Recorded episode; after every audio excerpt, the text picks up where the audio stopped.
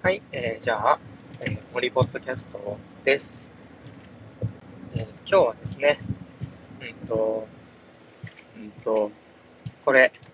の、このコメントをいただいてお話を始めてみたいと思います。えー、森さんの大好きなこと、森さんが楽しめること、森さんの悩んだこと、えー、森さんの20歳の頃などの話を聞かせてください。えー、ということでですね、えー、お話をしていきたいと思います。えっ、ー、と、そうです。そうね。なんか大好きなこと、えー、楽しめること、みたいなことで言うと、やっぱり僕にとってはすごくこう音楽みたいな、えー、コンセプトというか、世界はすごく僕にとって、えー、楽しめること、大好きなことです。えっ、ー、と、音楽って言っても結構まあいろいろあるなと思っていて、なんかこう、ただ、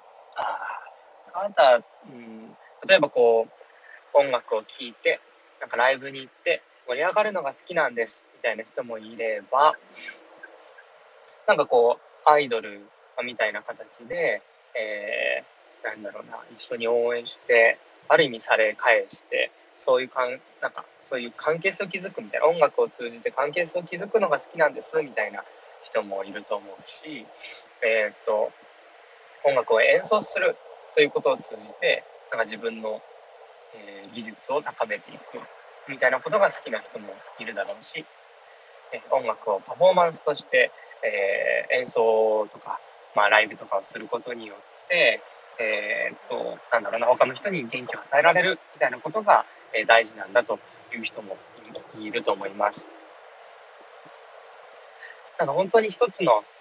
えー、音楽ということだけをえ見ても本当にいろんな切り口で好きな形っていうものがあると思うんですね。じゃあ森にとって音楽とは何かというと、えー、っとなんかね音楽っていうのは結構僕にとってはえー、っとなんかうんなんか時計？あまたなんか変なことを言いそうになっているんだけどそのまま言うとなんか時計やうツールみたいな感じなんですよね。何なんだろう、それは。なんか、うん、なんか、難しいな。なんか音楽ってすごい、まあ、すごい簡単に言えば、こうノンバーバルコミュニケーション、えー、言葉を使わないコミュニケーションツールだろうなと思っているんですね。で、あ、もちろんなんかそれだけでも伝わりそうな気もするけど、なんかね、こう、全くこう会ったことがない人とか、あるいは、もしかしたら隣に立っていて、一生話すことがないかもしれない人、なんか全然ここに、いい、なんだろうな、全然想像もしてなかった人と、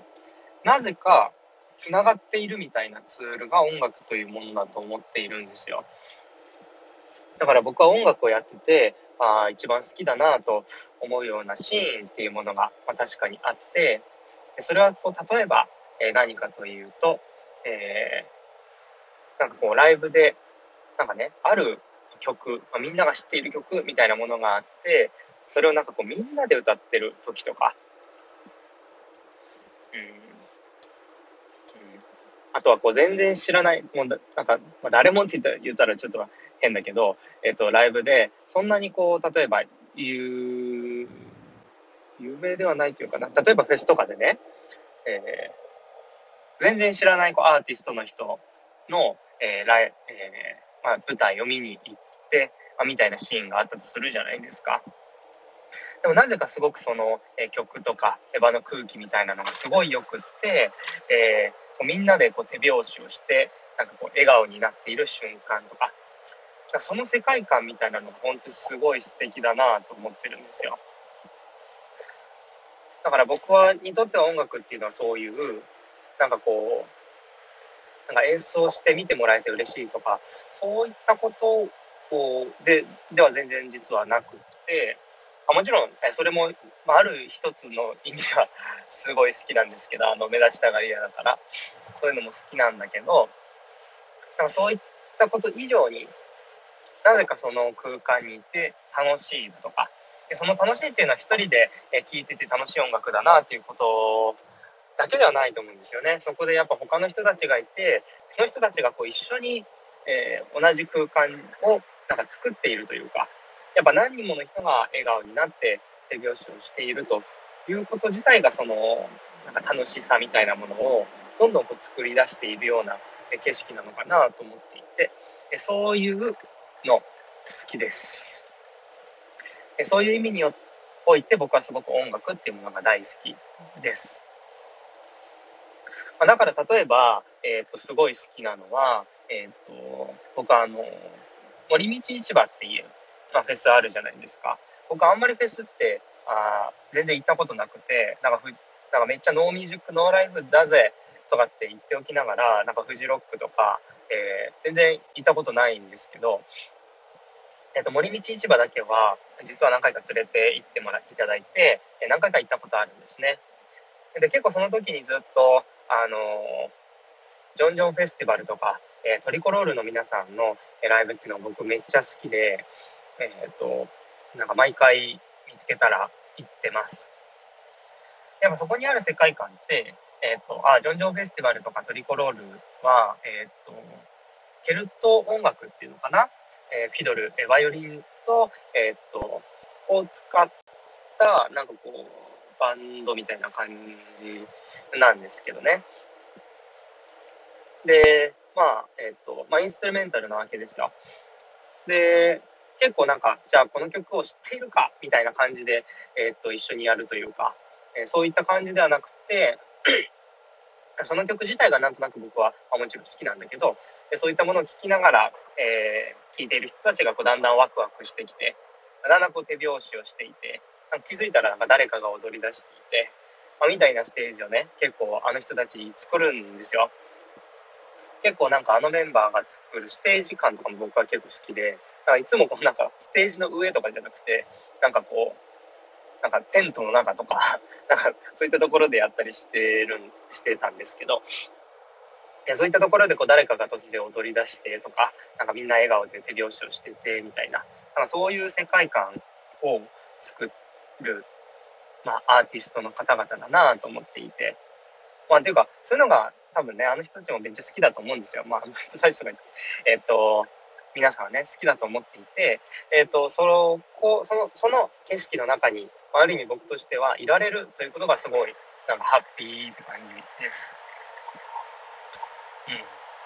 あ、もちろんね、結構僕も、なんかそこで手拍子して、笑って、踊って、結構僕そういう世界観が好きすぎて、なんか気づいたら泣いてるみたいなことが マジでよくあるんですけど、そういう音楽がとても、え大好きです。あとは結構ね、ライブに行って、みんなであの名曲を一緒に歌ってるシーンみたいな時とか結構僕泣きながら、えー、歌っていたりします。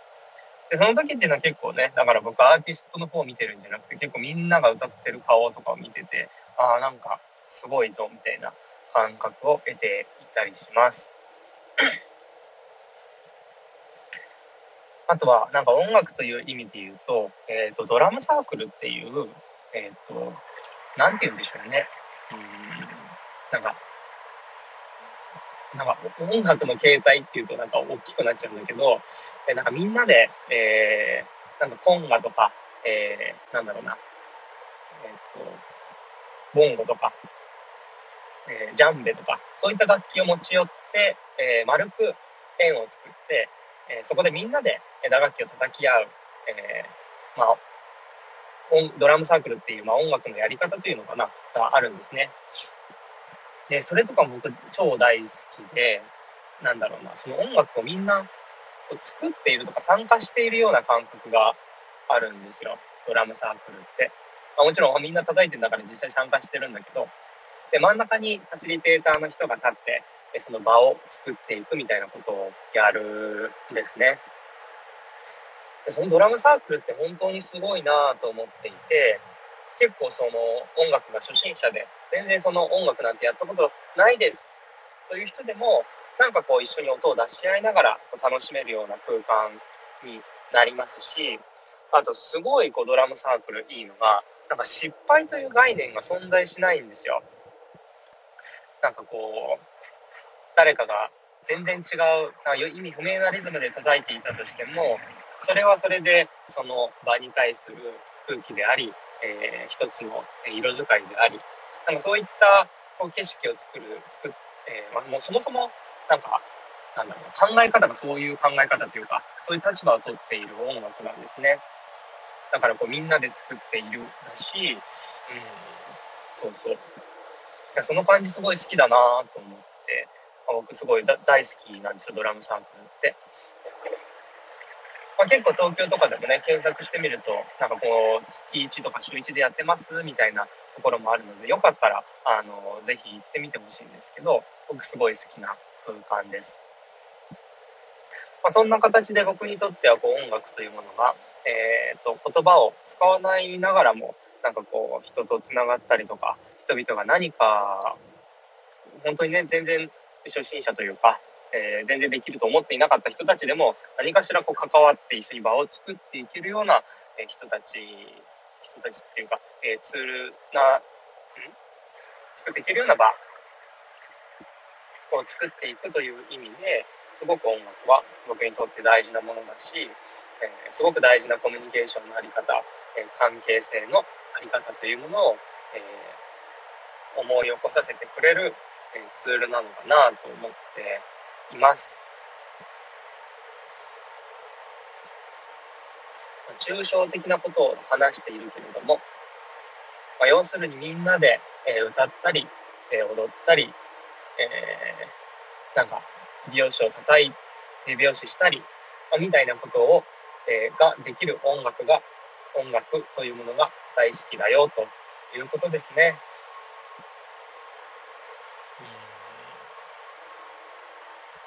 そうね。まあ、そういう意味ではなんかだから僕あんまりそのなんか歌詞がとかうんなんかフォークロックとかあんまり聞かないんですけど僕はでそれはなんかこう、まあ、もちろん好きな邦楽ロックもあるのでなんか一概にみたいな言い方をするのはあんまり好きじゃないし良くないんですけど結構そのハイコンテクストな音楽ってあるじゃないですかなんかこうどこで盛り上がるべきかがある程度分かっていなくちゃいけないというかこの曲を知っていないといけない。なんかそういう、まあ、僕ももちろんそういう音楽はそういう音楽で、まあ、もちろんめっちゃ好きなのでなんかこう、なんか、否定するとか、より劣ってるとかっていうことは全然言う気はないし、なんかそれはそれで全然異なる方向性なので、なんか、何っていうことはじゃないんですけど、まあそういう音楽ってなかなかやっぱりこう初心者には、初心者というか初めて聴く人がどうしても参加しづらかったりとかすると思うんですよ。なんかこう、ここでブレイクみたいなであと、ここでみんなで歌うみたいな、なんかこうライブ、アーティストによってはね、この曲はいつもライブで、このタイミングでみんなで声を出すんだよ、みたいなのが決まってるものも、まあ、たくさんあるじゃないですか。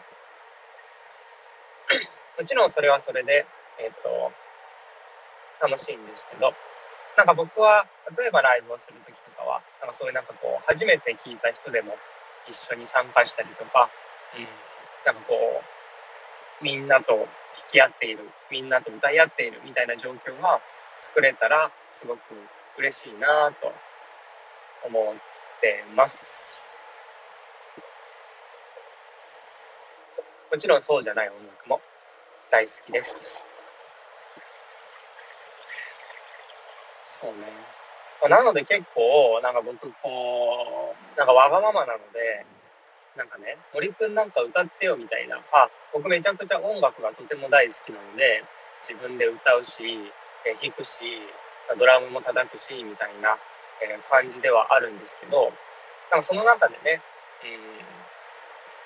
じゃあ森くんちょっと歌ってみてよみたいなのが結構難しいなと思っているんですよ。なんかこう、そういう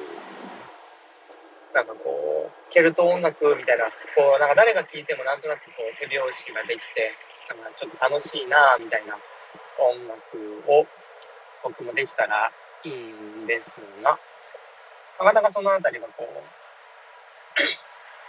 僕の中でこううまく自分がやるという意味での音楽とこううまくいってないところがあって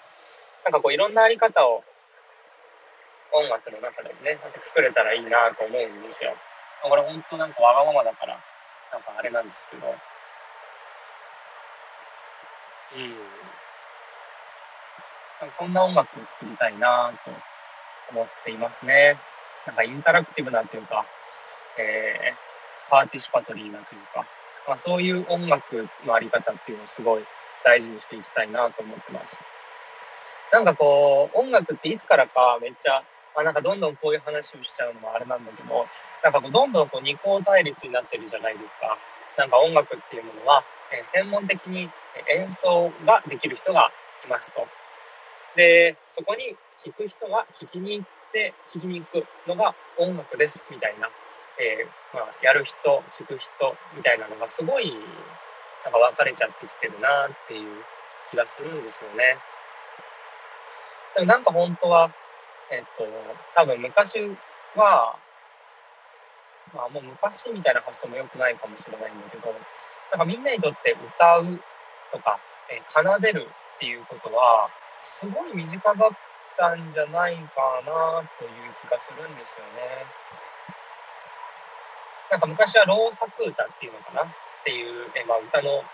まあ、ジャンルは後からつけたものなので、あれですけど、まあ、老作歌っていう、歌のジャンルがあって、まあ、要するにこうみんながこう農業をする時とかにね、みんなでそういう歌を歌う。みんなで歌いながら田植えをするとか、えー、みんなで歌いながら、えー、和紙をすくだとか、それこそ、えー、っと、もののけ姫の、あれなんていうんですか、たたらか、たたらとかもみんなで歌を歌いながら、えー、たたらを踏むという、そういうなんか生活の中のリズムの中に、えー、音楽というものは自然に根ざしていて、だからみんなが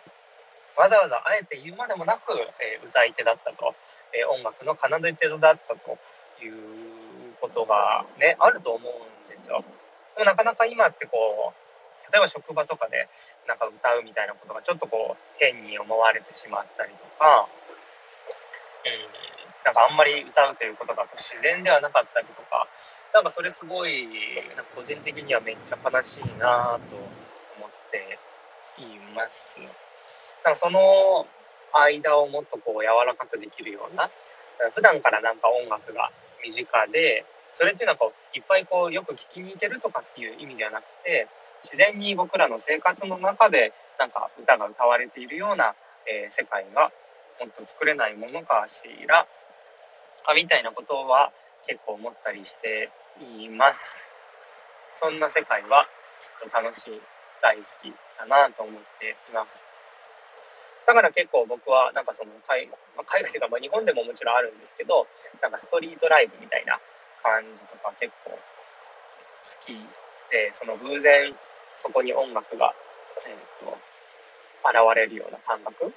そういうのはすごい大事なんじゃないかなって思っています。って感じかな。はい。えー、っとですね。今、えー、っと、航続可能距離があと 47km って出てるんですよ。ですごい今高速を走ってて、なんかこう、いつ、いつ私の前にガソリンスタンドが現れるのかということで、えー、非常に戦々恐々として高速道路を走っています。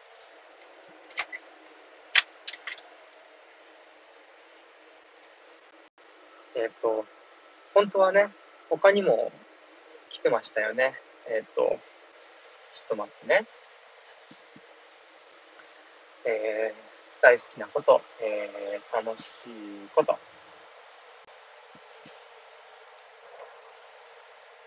えー、悩んだこと、20歳の頃の話。えー、そうね。悩んだこと。悩みは結構昔から尽きぬタイプだったので、なんかこう、日々悩んでましたね。本当に日々悩んでいた。えっ、ー、と、最大の、えー、クライシスはですね、小4の頃に、なぜ人は生きているのかという難問に、まあ、行き着きまして、皆さんなんかどっかで生きつ、なんかそういうこと考えた経験がある人も、まあ、多いと思うんですけど、なんかね、結構その時は本当にな、なんかこんな大きい悩みの話をしていいのかって感じなんだけど、なんか本当になんで自分は生きているんだろうみたいなことを結構小4ぐらいに考えてたんですよ。で、そういったことを考えるとですね、えっと、なんか人間は結局いらないんじゃないかみたいな結論に行き着いちゃって、その時は。でその時はなんかこう、自己クライシスというか、あ、僕は生きている意味なんかないんだ、みたいな感覚に陥って、え号泣していたのを覚えています。覚えているぐらいだから相当なんかこうショックだったんでしょうね。であとはもうちょっと前、小3ぐらいの時は、自分の身の回りの人はもしかしたらロボットかもしれないみたいな。えー、なんか偉大なる神の手みたいな実験がされていて、僕はそんなロボット環境下の中で、えー、投げ込まれた人間なのではないか、あるいは僕自身が、まあ、ある種のロボットなのではないか、えー、みたいなことを思っていったりとか、もう、いい SF っぽいですよね。なんかそんなことを思ったりしていたりしました。まあ、そんな感じでなんか日々すぐなんか大きい悩みを持ってしまうので、なんか、そうね。悩み、まあいろいろ悩んできましたね。まあ、そういう意味ではなんか、それぞれなんかあんまり無理して乗り越えてきていないというか、なんか乗り越えられるような悩みではないというか、なんか、やっぱ途中からすごく、まあいくつぐらい社会人になってからだと思うんですけど、えーと、悩むべきことと悩むべきではないことみたいなことの区分けを何とかこうつけられるようになってきたかなと思っています。結構なんかね、えー、悩むべきではないこと例えば人はなぜ生きているのかとかそういったことは、まあ、自分で、え考えを深めるみたいなことは別に全然いいと思うんですけどそれになんかこう悩みすぎてなんかこうもがき苦もがき苦しんで自殺してしまうみたいなことにつながったらしょうがないというかなんかその答えってなんか正解は出ないわけじゃないですか。なので結構自分の納得いくところで、えー、例えば、えー、思考をやめてみるだとか、えー、自分の、え思考とかあるいは世界の、え基準が及ばないところについては考えないようにするとかなんか意外とそういうこと大事なんじゃないかなみたいなことを思ってるんですよね。で一方でこう悩むべきことっていうのは悩んだらなんか変えられるとか、えー、なんかきちんと変化を起こせる、えー、回答ができるみたいなことについてはなんか思う存分悩めばいい悩んでアクションを起こしてちゃんと変えるべきことは、えー、変えればいいというふうに思っています。だから結構ななんかこうよく言うのは変えられるんだったら変えられる変えればいいし変えられないんだったら早く諦めようみたいなことを結構言ったりするんだけど、まあ、そういう発想がなんかいい悪いいろいろあると思うんだけどなんか個人的には、え悩み大きいまあ 悩み大きいっていうかみんな悩み多いと思うんだけどなんかそういった人生を送る上で、えー、意外と大事なことなのではないかしらみたいなことを、えー、思っています。そうね、まあ、悩みみたいなことで言うと、やっぱもう一個、人生の中で大きい、えー、悩みポイントだったのは、23、社会人になってから1年目ぐらいですね。本当にこのままでいいんだろうかみたいなことを、えー、考えていた時期、えー、本当に改めて小4の頃はね、人はなぜ生きているのかあということを考えて、えー、結論として、えみんないない方がいいみたいな結論に陥っちゃったんだけど、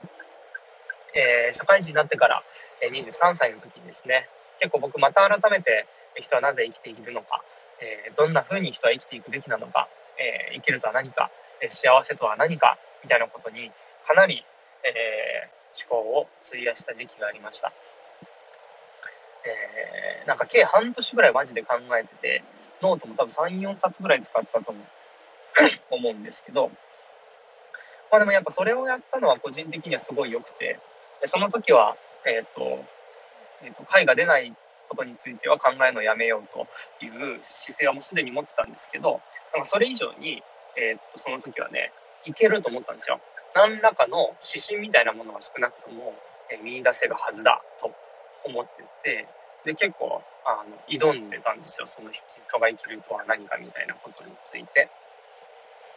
なので、あの、なんかこう思考のプロセスというか、えー、きちんと考えた経験。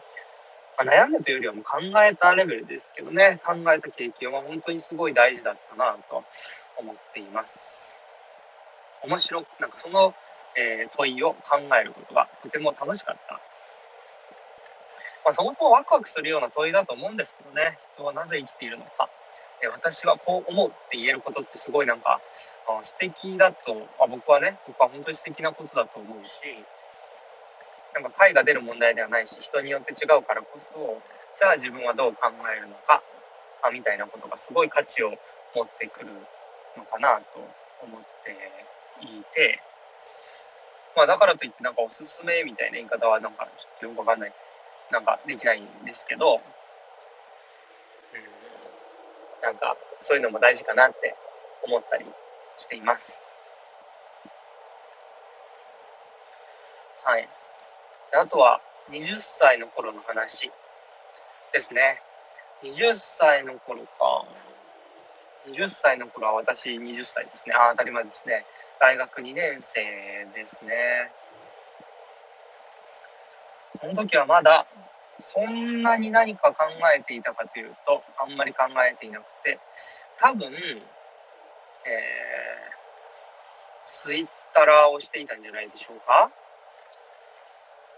日々、え、ツイッターに打ち込んでいてああ今も変わらないですね。日々ツイッターに打ち込んでいるのは今も変わらないんですけど、えーと、と結構大学生っぽい大学生をしていたのではないかなと思います、えー、朝まで、えー、麻雀をしたりえー、飲み会でベロベロになったり、えー、高校に行ったりしておりました。うん。まあでもその時に何か、例えば今につながるようなとか、なんかこう、なんかすべきですか？みたいなことに、えー、つなげた言い方をするとしたら、結構ね、なんか、面白がってやってたような気がしますよ。面白がってっていうのは、えっ、ー、と、ある意味こう消費的なというか、なんとなく、えー、暇つぶしとして、例えば麻雀したりとか、飲み会したりとかっていうことではなく、なんかね、結構みんな、なんか面白がって頑張ってやってました。なんかもしかしたら東大生ってそういうところがあるのかもしれないなって結構思ってるんですけど、あの、えっ、ー、と、あれです。えー、夢中で遊ぶ？全力で遊ぶみたいな。なんかタモリさんが言ってる言葉みたいなのあるじゃないですか。えっ、と、仕事じゃねえんだぞ。全力でやれよ。だっけ？あとは、ああ、でもそうですね。なんかそんな感覚というか、ある物事を、えー、なんとなくこう暇つぶしだとか時間つぶしでやるんじゃなくて、そこになんかこう全力で挑んでみるみたいなことを結構僕は、えー、大学生時代の友人からなんかいろいろその時に学んだような気がしてます。なんかこういうとなんか交渉っぽいんだけど、なんか本当にね、なんか大学生だからやってることはな本当にただの大学生なんですよまあじゃあしたり飲み会したりみたいな、え合コンしたりみたいな話なんだけどやっぱその中でこう全力でやるっていう姿勢ってすごい面白いな。もう何事にも全力でやってみるみたいな、うん。うん、しかもそれをなんか負担に思ってやるんじゃなくてめっちゃそれ面白いじゃんっていう感覚で全力で打ち込んでみるみたいな、えー、感性ってすごい大事なんじゃないかなって思ってるんですよね。うん。まあ、それができるからこそなんか、えー、特権性があるというか、えー、東大に入ってんだろうなと思うんですけど、まあ、つまりねなんかこうどういうことかというとなんか例えばこう東大生、まあ、当時の友人とこう麻雀を例えばするとするじゃないですか。でそうするとねなんかすごいんですよ僕とかは本当にあこういう遊びがあるのかと思って、えーなんていうのかな、まあ、暇つぶしとして麻雀をするわけなんですけど、えー、一緒にやってる友人とかはですね、もうマジで確率計算とかしてるわけですよ。えー、なんか麻雀の、えー、確率計算の本とかを片手にして、えーと、今はにはこういうものが出ていて、えー、向こうは多分こういったことを、えー、戦略を立ててやっているだろう今私はこういう状態ですとじゃあ今これを、えー、引ける確率が高くてこれを捨てるのが一番良いみたいなことをもう本当になんか考えながらやっているみたいなこう人が普通にいるわけなんですよね。別にプロも目指してるわけじゃないですよ。彼にとってはそれが一番面白い麻雀のやり方だからそうしている。なんかそういう感じを、うん、そのなんかば全力でバカなことするみたいなことを結構教えてもらったなって思っていますね。なんかそういうのなんか僕はなかったけど結構皆さんにもきっとあるんじゃないかなと思っててなんか例えばこうなバースデーサプライズみたいなのをなんか生半可じゃなくやるみたいな。なんか突然これまでの出会ってきた人たち全員にインタビューをしてムービー作るとか。なんかそういうのってこう生半可な気持ちではできないんだけど。なんかそういう経験自体がすごい価値があるというか。なんか一つ一つただ面白いだけじゃなくてすごいいろんなこう気づきとかあると思うんですよね。なんかそういうなんか全力でばっかやるみたいな感じは本当に大事だなと思っていてそれを結構僕は学んだかな。学んでいたのが多分20歳の頃だったんじゃないかなと思います、ま、だから何をどうしろみたいなことではないんですけどなんか20ってめっちゃ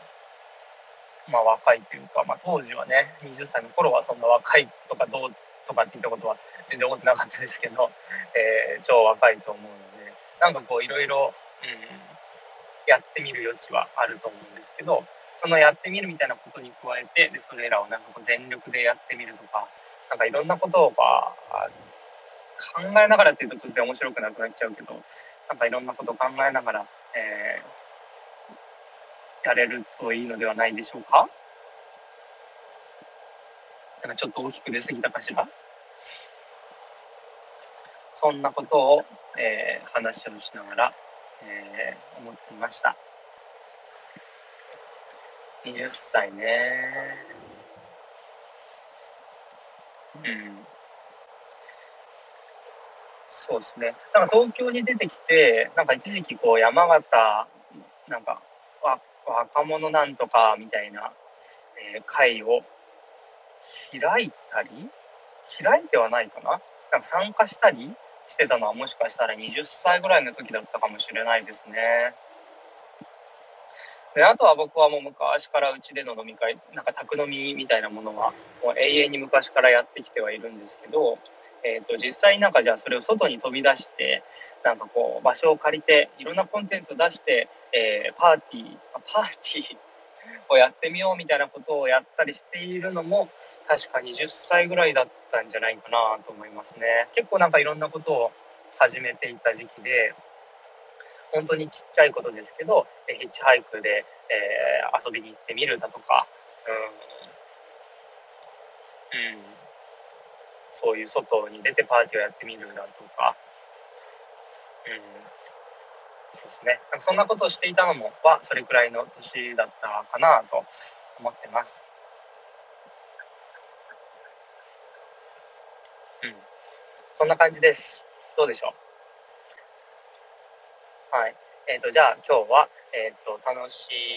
いこと、大好きなこと、えっ、ー、と、悩みのこと、そして、えっ、と、20歳の頃のお話をしてみました。はい。えっ、と、航続可能距離は、えー、今や、えー、23キロということで、まもなく、えー、ガソリンがなくなりますが、えー、5キロメートル先にやっとサービスエリアが見えてきました。めっちゃ安心しています。はい。ではまた、えー、お会いしましょう。ありがとうございました。